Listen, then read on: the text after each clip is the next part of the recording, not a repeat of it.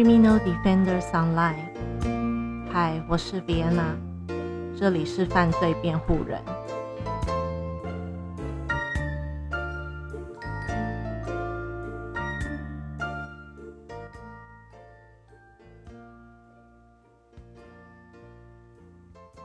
大家今天好吗？最近呢，嗯，身边，嗯，我身边的老人家也开始，施打新冠疫苗了。那，呃，我的爸妈其实，在施打后，嗯，就是身体很壮壮的牛一样，就没有发生，就是没有发生太严重的副作用。那呃，我男友的爸妈呢，其实因为他们有一些病史，所以呃，对施打疫苗呃，相对来讲会觉得风险就会提高。呃，我相信很多老人家也都会有这样的，就是这样的忧虑啦。嗯，新闻几乎呃，新闻就是如果有呃因为副作用而呃离开的。大部分好像也都是呃七十七十多岁的老人家，所以呃，对于这个区间的老呃，就是老人家 还是叫老人家会对他们不敬，OK，就是呃他们会对也也因为有很多不管是慢性病或者是疾病的部分，在呃年长一点的。呃，民众中会比较，呃，会比较多，所以相对的风险就会比较高。那呃，我们这种我们这个年纪的，呃，老人家们，请你们呃，请我们身边的这些家人一定要去同理他的心情。我自己是，我自己是预想，如果我生病，因为我爸妈并没有很紧张，他们就是觉得，呃，要快点打，然后来保护自己。然后我预想，如果我爸妈很紧张的话，我应该会大翻白眼这样。但是我们总是对外人的，外人的，呃，也不是外人，就是不是他人的爸妈都会施予比较宽容的情绪，所以，呃。就是这边可以提醒大家一下，对，呃，长辈们在施打前会有点焦虑、紧张这种情绪，呃，克制性的让自己，呃，试着去同理他们的心情，然后跟施打后给予比较呃陪伴啊，或者是照顾，让他们安心。对，那呃。我也会提醒我自己，就是对我男友、对我男友的爸妈，就是给予这样的同理心。OK，那再来应该很就是发现喉咙的部分好像有点不太舒服了，很容易嗯讲一讲话，然后就会卡住，发不出声音，或者是呃烧瞎之类的。那我想这个是呃众多 podcaster 们的，就是呃镜头啊，正头，因为我们持续的不管是每一天的这样子持续一个小时四十分钟，或者是呃就是不断的讲话，或者是即使是可能呃一个礼拜录一次，或者是我们平常的平常的生活中也会。也会需要讲话嘛，所以这样子累积下来，嗯，对我们需要靠声音来创作的 podcaster 们呢，就喉咙的部分就是我们需要很长保护的。那我刚才就是在家里，之前我爸给我那种八仙果，我都觉得啊，我不想吃，我又不用讲话之类的。但是我现在就是翻箱倒柜的想要找那个八仙果出来，一方面是保护自己的喉咙啦，然后二方面是。不想让嘴巴里面有东西，不想让就是听众们听到呃不舒服的声音，不论是担心或者是听起来觉得哦耳朵耳朵很刺耳之类的等等。那为了大家也为了自己，OK，所以呃，Podcaster 们请保重你们自己的喉咙。那目前的话，我就是还 OK，还 OK。稍等一下，如果有呃烧虾的话，呃再处理。OK，好。那呃，接下来我们就嗯，就是有几个地方是呃，就是自我审查时间又到了。那今天的话，我呃，就是有两个两个部分，一个是呃。我好像都会跟大家说页数的问题。那因为我我其实设备有电脑、手机，还有呃 iPad，所以其实大家都知道这三个三个的版面是不一样大的。所以当一本电子书呈现在这个版面上面，它的页数也会不同。所以其实我之前说哦，我从第一页到三十三页，或者是第几页到第几页，其实，呃，这个是不标准的，因为可能我是拿 iPad 看，那你们是拿书看，或者是你们是用手机看、电脑看等等等，那个页数都是不准的。所以我之后可能就不会跟大家说页数，那呃，统一的话就是跟大家说章节的部分。呃，所以今天呢，我们会讲呃，之前是一到三章，那今天是三到六章的部分。呃，因为其实这本书蛮像就是一个小论文的，所以中间的时间点啊、访谈啊，嗯，都想帮大家整理，就是比较系统化，所以花的时间会比较多。那呃。这样子阅读起来也会比较慢。那超前的部分，嗯，如果听众就是想要超前的话，请尽量超前好吗？我们就来，我们就来互相分享一下，看我们的呃看的东西有没有什么出路，或者是呃我们有怎么样一样的想法，呃，或者是我有哪一些细节没看到，或者是你有哪一些细节没看到而我看到了，那我们都可以互相分享。然后让这个故事在我们的脑海里面更完整。OK，那再来呢是呃前天吧，因为我昨天没有没有呃没有录。前天呃我有说沙尔离开麦克斯家的时间点，那那个时候我以为我自己打错了，可是其实没有诶，其实我没有打错。呃，打错的部分是翻供的部分。那这边的话就帮大家理清一下。呃，在沙尔的口供呢，沙尔是说，呃，他从麦克斯家离开的时候是呃十二点十五分离开的，那呃十晚上十二点五十分到家，那十二点五十分这个是父亲确定的时间，这个是不用翻供的，那。嗯，当时沙尔也就是跟他的那几个好朋友串供说，大家请跟就是口径一致的跟警方说，呃，十二点十五分这个时间。那但是在呃周二的时候，周二呃下午的时候，不是嗯他的那三个朋友就翻供嘛，然后就翻供说，其实麦克斯呃。其实沙尔是在十点三十分，早在十点三十分就离开了。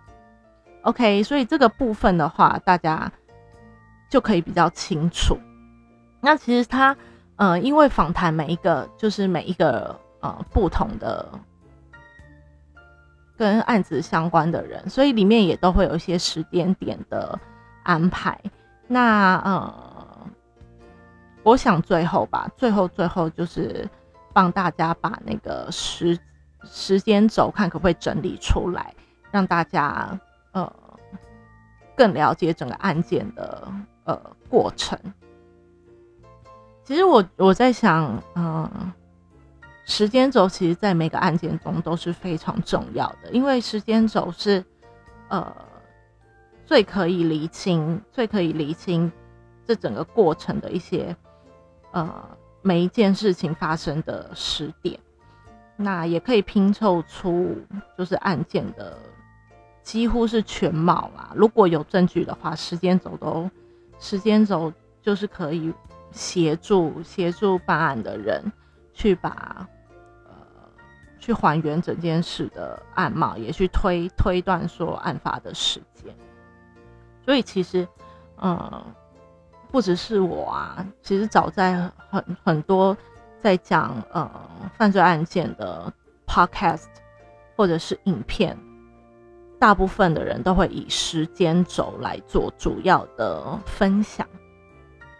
OK，那我今天说我要从第三章，呃，第一部的第三章跟第六章与大家做分享。OK。那再来哦，还有一个部分是呃注解书中的注解。我原本以为就跟周四周四呃谋杀俱乐部一样，那些注解都是真实存在的，跟呃他可能是透过哪个案呃作者可能是透过哪个案件而而改编改编，或者是呃。应该说是原型啦，哪个案件作为原型，然后当成他呃故事的一个背景。于是我就，嗯，我不是说我要帮大家查那个备注嘛，其实我再怎么查也都查不到。就是无论是呃 GBTN 啊，英格兰地区白金白金汉郡的要闻，或者是基尔顿邮报的安第安专专题。我其实都找不到哎，然后我就想说，天哪，我的搜寻能力也太差了吧？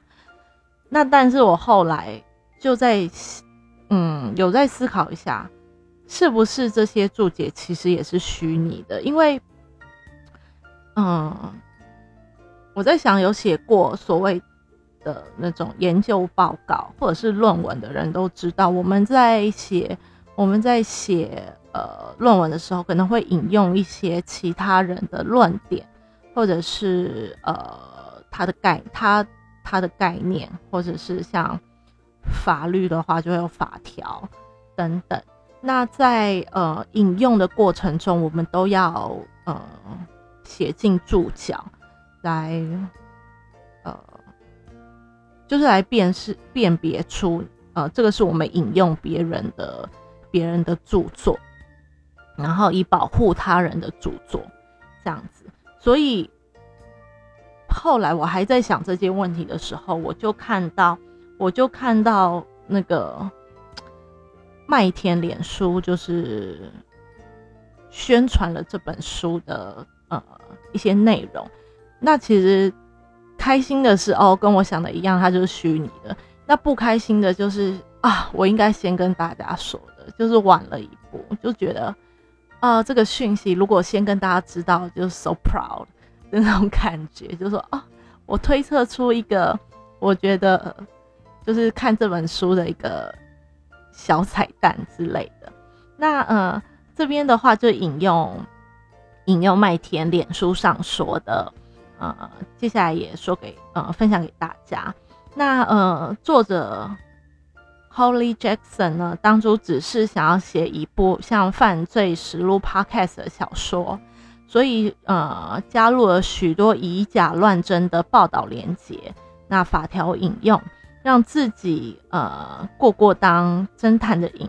没想到这样一出道就当了作家，还一举登上《纽约时报》畅销呃畅销排行榜的冠军。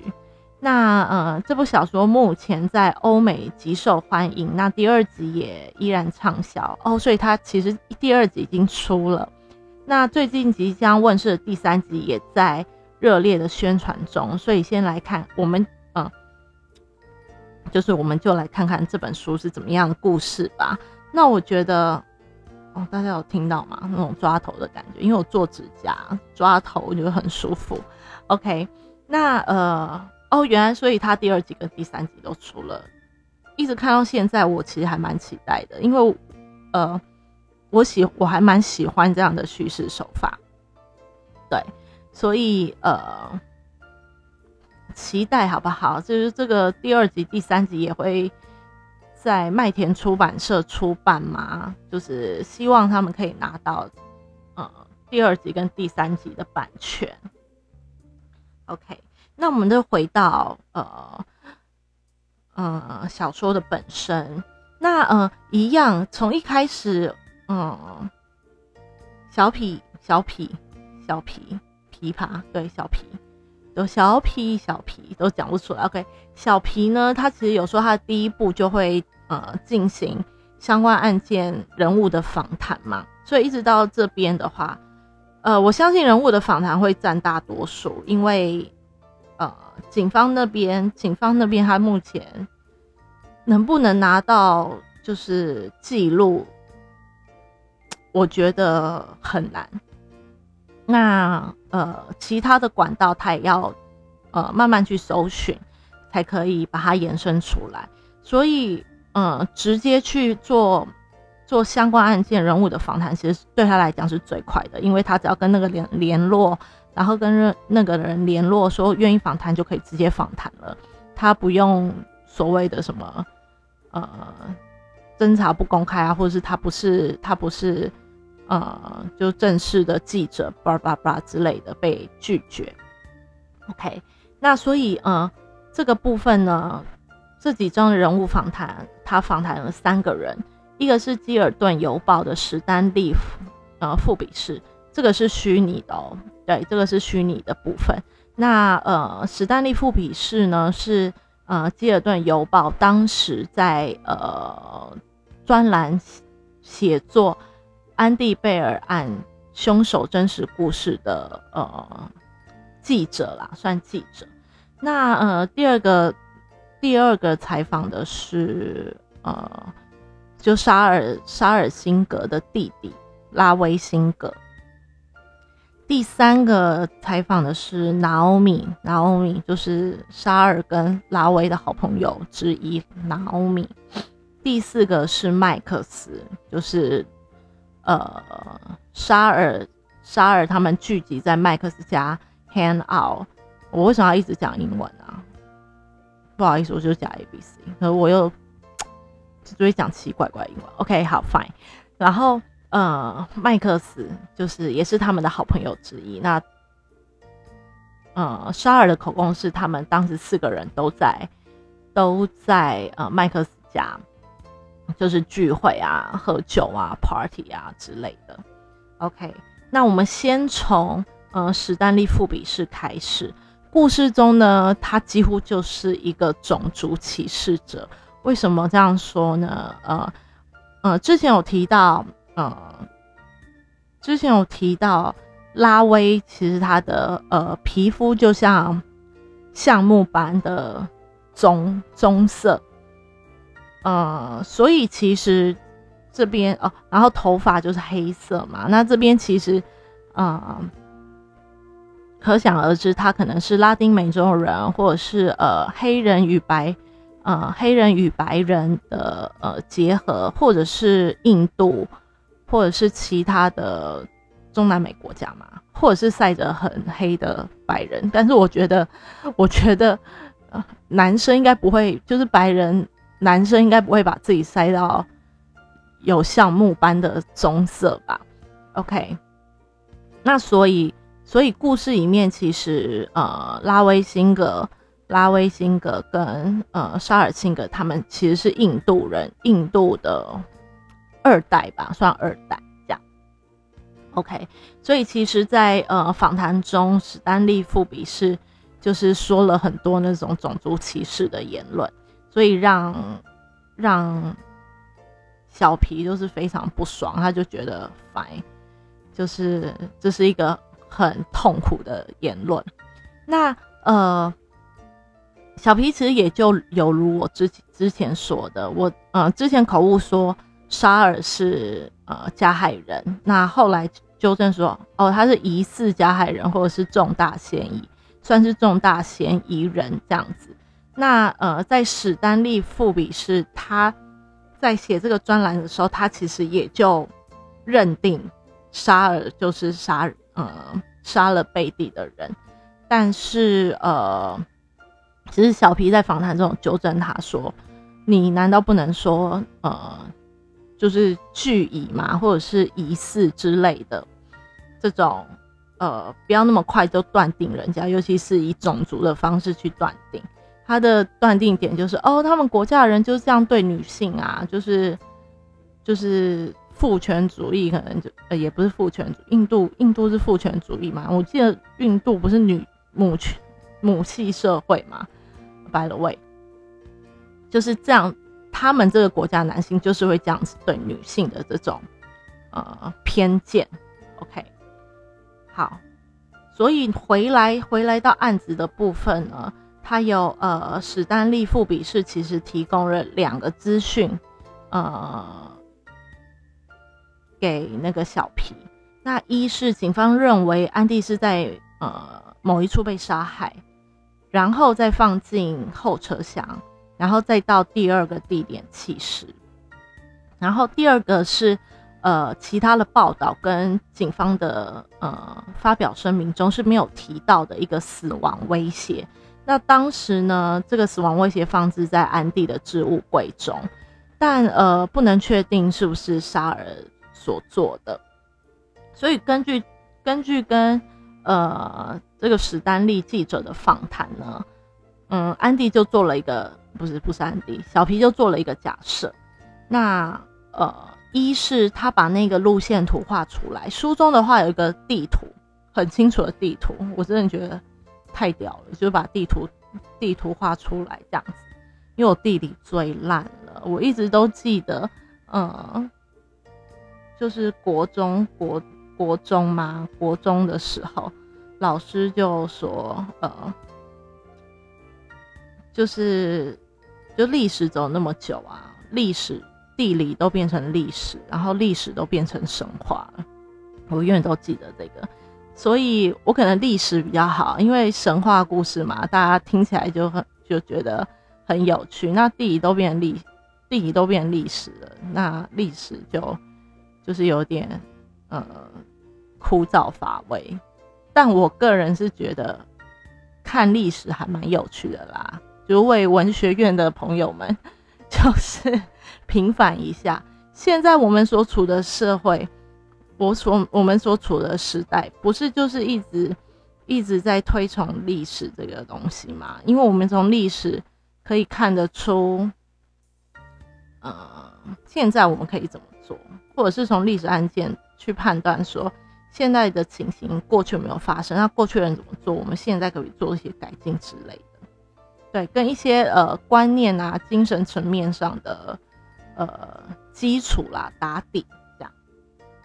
OK，好，那回到故事本身，回到故事本身，所以呃，小皮就做了一个假设：，如果大多数人在夜里都想走充足、充足有充足灯光的地方，那他利用了谷歌假设出从麦克斯家最快到沙尔家的路线，那他呃，就是模拟出其实是走一条叫外围路。沿着外围路走是最可以，呃，从麦克斯家最快到沙尔家的路线。所以他呃也假设出了一个时间点，那就沙尔就沙尔这一方呢，他如果是呃十点三十分从呃麦克斯家离开，那沿着外围路跟安迪见到面，呃，我所谓的跟安迪一样就是纯叙事哦。不就不讲他的背后原因，为什么要跟安迪见面，或者是巴拉巴拉之类的，就纯叙事。与安迪见面的时候是十点四十五分。那呃，从安迪的汽车，从安迪弃置的车辆走到沙尔家要十八分钟。那他回到家是十二点五十分，这个是确定的，父亲确定的。所以呃，小皮推测出有一个小时有三十五分钟。是沙尔可以作案的时间。那再来呢？呃，根据根据以呃安迪的角度去看，安迪开车出门的时候是十点三十分，十点十点四十分被摄影机拍摄到嘛，还人还在。然后推算说，哦，他跟沙尔见面见面的时间是十点四十五分。那但是这个访谈中都没有谈说，呃，为什么沙尔沙尔跟安迪为什么见面？是有计划的见面吗？还是巧遇等等等，这些都是没有被公布出来的。好，那呃记者部分，记者访谈就呃帮大家整理到这边。那再来呢是呃拉威辛格的访谈，也就是沙尔辛格的弟弟。呃，于是，在嗯小皮就是有列了几个问题，那就来问问拉威辛格，例如像呃二零一二年的四月二十日的星期五的星期五，哥哥的举止是不是有反常？那呃，拉威辛格说，哥哥其实没有什么反常啊，对，没有什么反常，而且那一天其实我们也没有接到，就是安迪爸妈说要来找沙尔的消息，因为那个时候其实安迪已经没有回家了嘛。那嗯，安迪妈妈也没有来问说，哎，那个安迪有没有在你家，或者是什么都没有。OK，那所以是。安迪爸妈还不知道有这个男朋友的存在吗？还是什么原因？那不知道。那隔天星期六呢？嗯，拉威说哥哥心情还蛮好的，因为哥哥通常都蛮早起床的。他那天看起来心情很好，还为大家做了早餐。但是呢，他在得知安迪失踪后，表现得非常的担心，而且他一直在打电话找安迪。那呃。其实拉威也脱口说出，安迪的离家是不是为了要惩罚，呃，惩罚。书中是说三万啦，然后那个桑万其实就是安迪的爸爸。那呃，显然可能安迪跟他爸爸关系不太好。那星期六的当天下午三到呃三到四点的时候，警方就来找沙尔来做侦讯的部分。那一直到呃，一直到其实沙尔啊，沙尔的爸爸就收到简讯嘛。那之前我们就有说他收到一个认罪简讯。那认罪简讯的内容就是写说是我是我干的，我很抱歉。呃，就简简单的这三句话。那嗯，小皮就小皮就问说，小皮就问拉威说，他觉得。他的哥哥是会自杀的人吗？那拉威是说，他觉得他哥哥完全不是那种会自杀的人，就是阳光到你不觉得他的心中有一丝丝黑暗的那种，呃，想要自杀那种犹豫。但是我在想说，就是是不是因为就是这样的人，他也不允许自己有犯错的时候，所以当他犯错的时候。我现在不是说他就是有罪哦，或者是他就一定会自杀。我的我是说，呃，是不是也有这样的情形？就是他平时是因为我们所知道很多很多很开朗，可能也会去照顾别人的人，到最后他的他的就是自杀也会让我们很错愕，会觉得说，怎么可能他会是一个自杀的人，或者是他也没有任何迹象。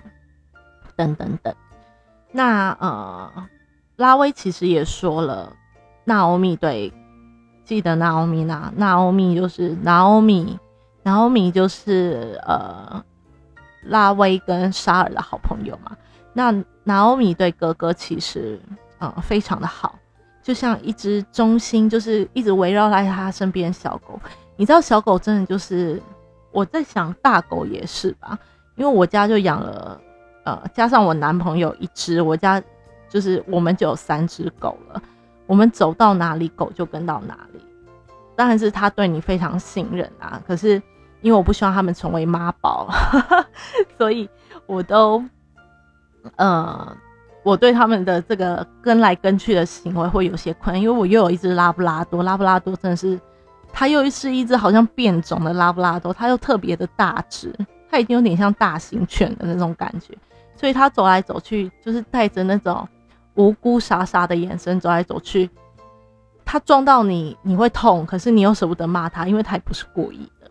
OK，那小狗呢，就是会围着你。我一到我男友家，它就会飞奔出，然后跳在你身上，然后好像一副要说“我就会灌篮”的那种感觉，就是能跳多高他就跳多高，他就希望你去抱抱他之类的的这种。所以，拿欧米就是这样的人，那欧米就是这样子忠心于哥哥的人。OK，那这些线索就是到时候都会不一样，所以呃，大家可以呃分析一下。那经过了跟呃拉威的访谈呢，小皮小皮已经就写下了他的第一号嫌疑人，也就是安迪贝尔的父亲杰森贝尔。那他。呃，一是当然是关系不佳啦，关系不佳。那其实杰森贝尔跟呃杰森贝尔跟安迪贝尔的妈妈就离婚了。那离婚好像立即就有一个小很多岁的金发嫩妹，就是又结婚了之类的。所以是不是时间上有重叠是外遇的，这不可而知。那呃关系不佳是可能可能呃。安安迪说了嘛，要报复爸爸或怎么样之类的，那所以就是会判定，呃，女儿跟爸爸的关系其实是不佳的。那第二个就是呃，杰森贝尔在记者会上的表现，那让小皮觉得很奇怪，就是他在嗯记者上会上的表现不太像是一个着急然后心疼女儿的爸爸。更有一些奇怪的动作，像是控制那种刻意的悲伤，或者是呃悲伤中就带了一个冷漠的感觉。那还有，他也注意到了妈妈跟妹妹，妹妹的畏缩跟妈妈就是被爸爸掌控的那种感觉。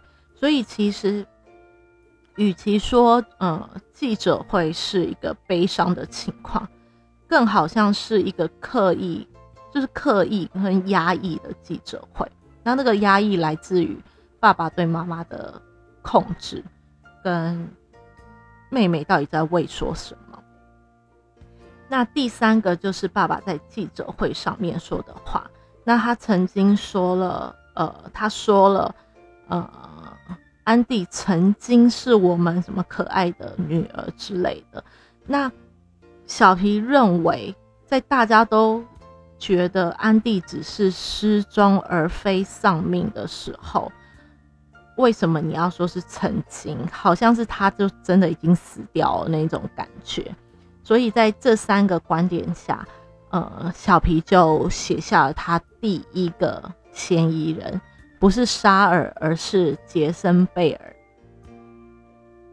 那再来呢？再来的话是去访谈拿欧米，他之前说就想访谈他了嘛？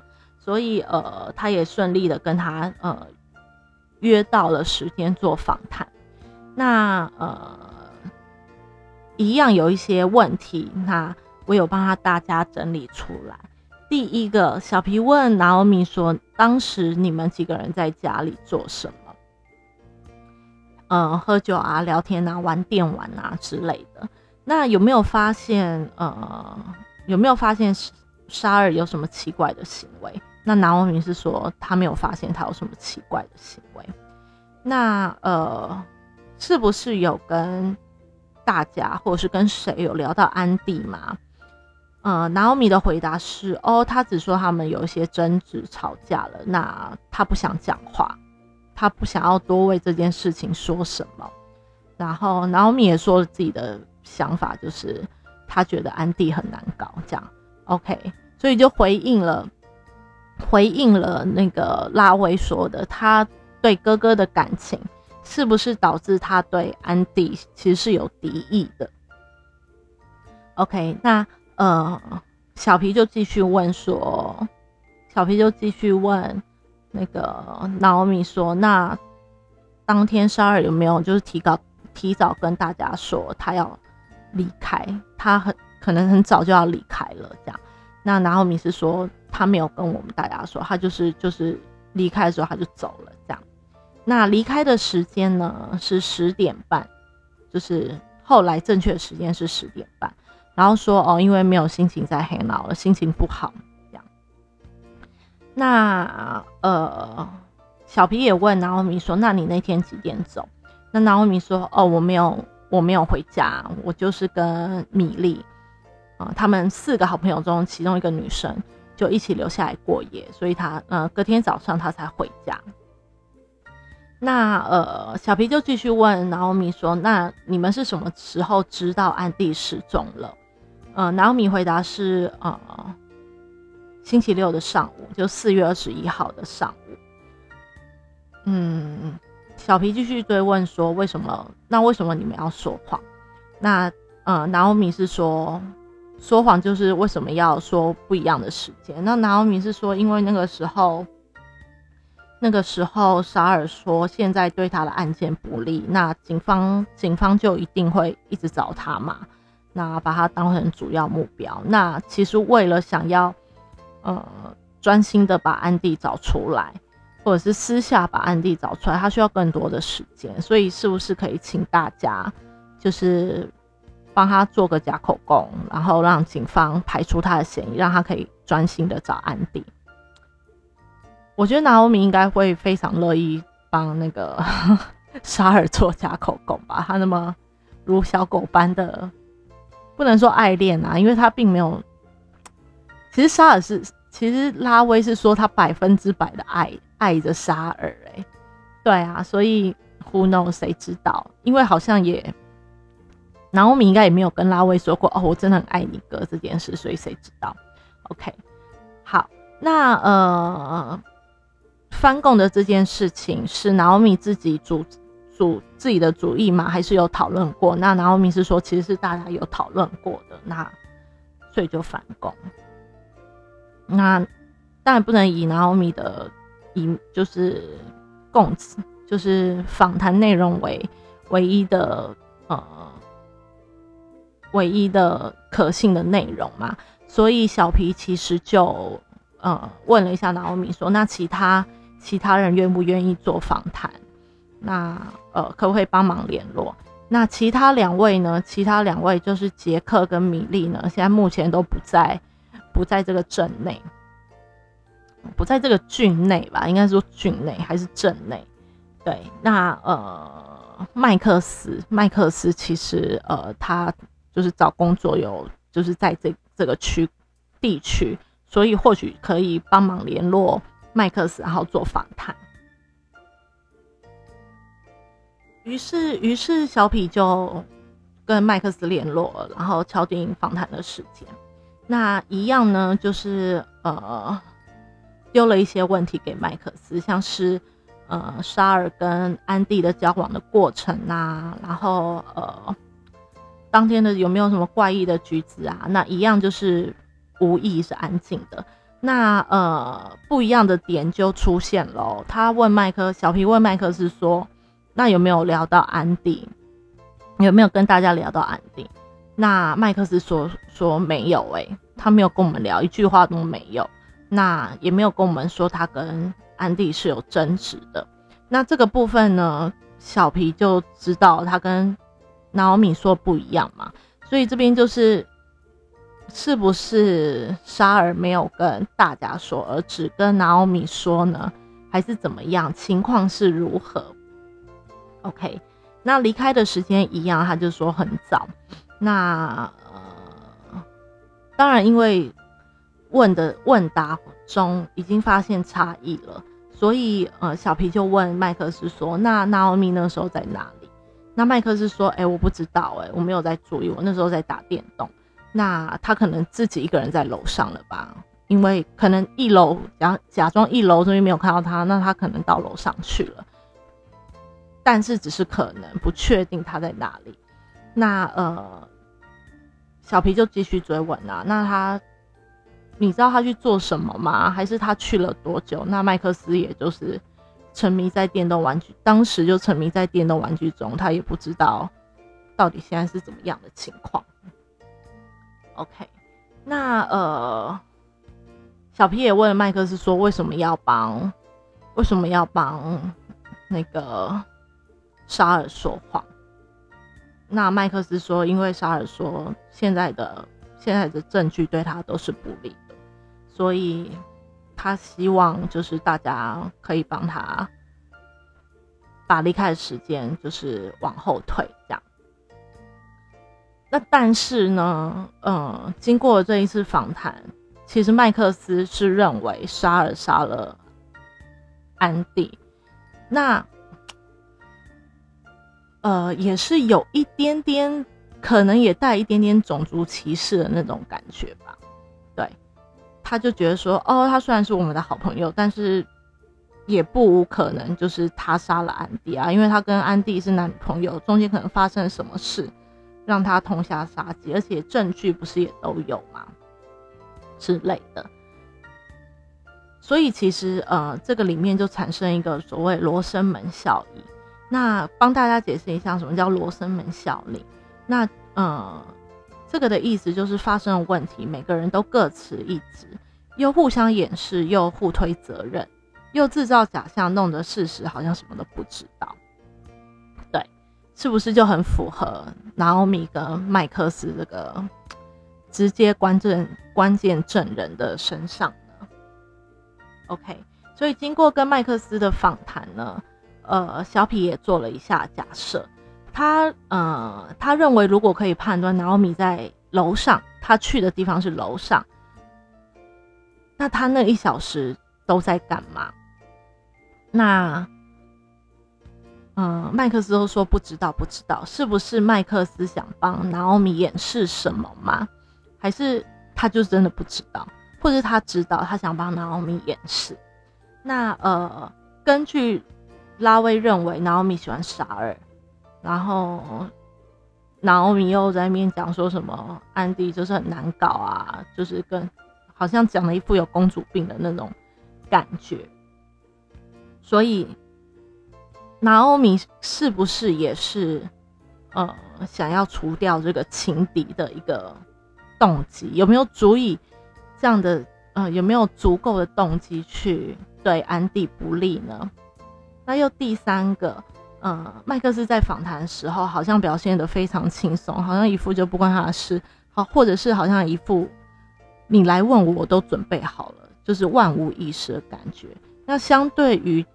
访问像呃其他人那种比较紧绷或者是比较压抑的那种感觉是非常不一样的。那再来第四点是沙尔有没有可能因为人太好，然后协助拿奥米弃尸，或者是直接帮他顶罪？有这么好吗？我觉得这样已经是家人的状态嘞，有这么好吗？那我们都不可而知。所以嫌疑犯又多了一个，呃，除了安迪的爸爸，那还小皮也多了一个是拿欧米。为什么不会觉得是麦克斯啊？对，可是因为拿欧米有短暂的不在场证据证据啦，所以相对于麦克斯来讲，他可能呃被列为嫌疑犯的几率就会高那一个一个小时。不见那一个小时。OK，那目前呢，这些就是帮大家整理呃三到六章的三到六章的内容。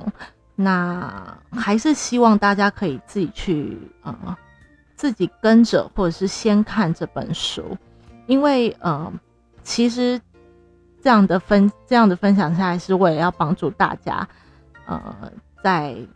比较混乱的，就是比较没有那么多时间，或者是比较混乱的，呃，时间轴中，把它大家整理起来，然后可以快速的了解这本书的呃一些过程。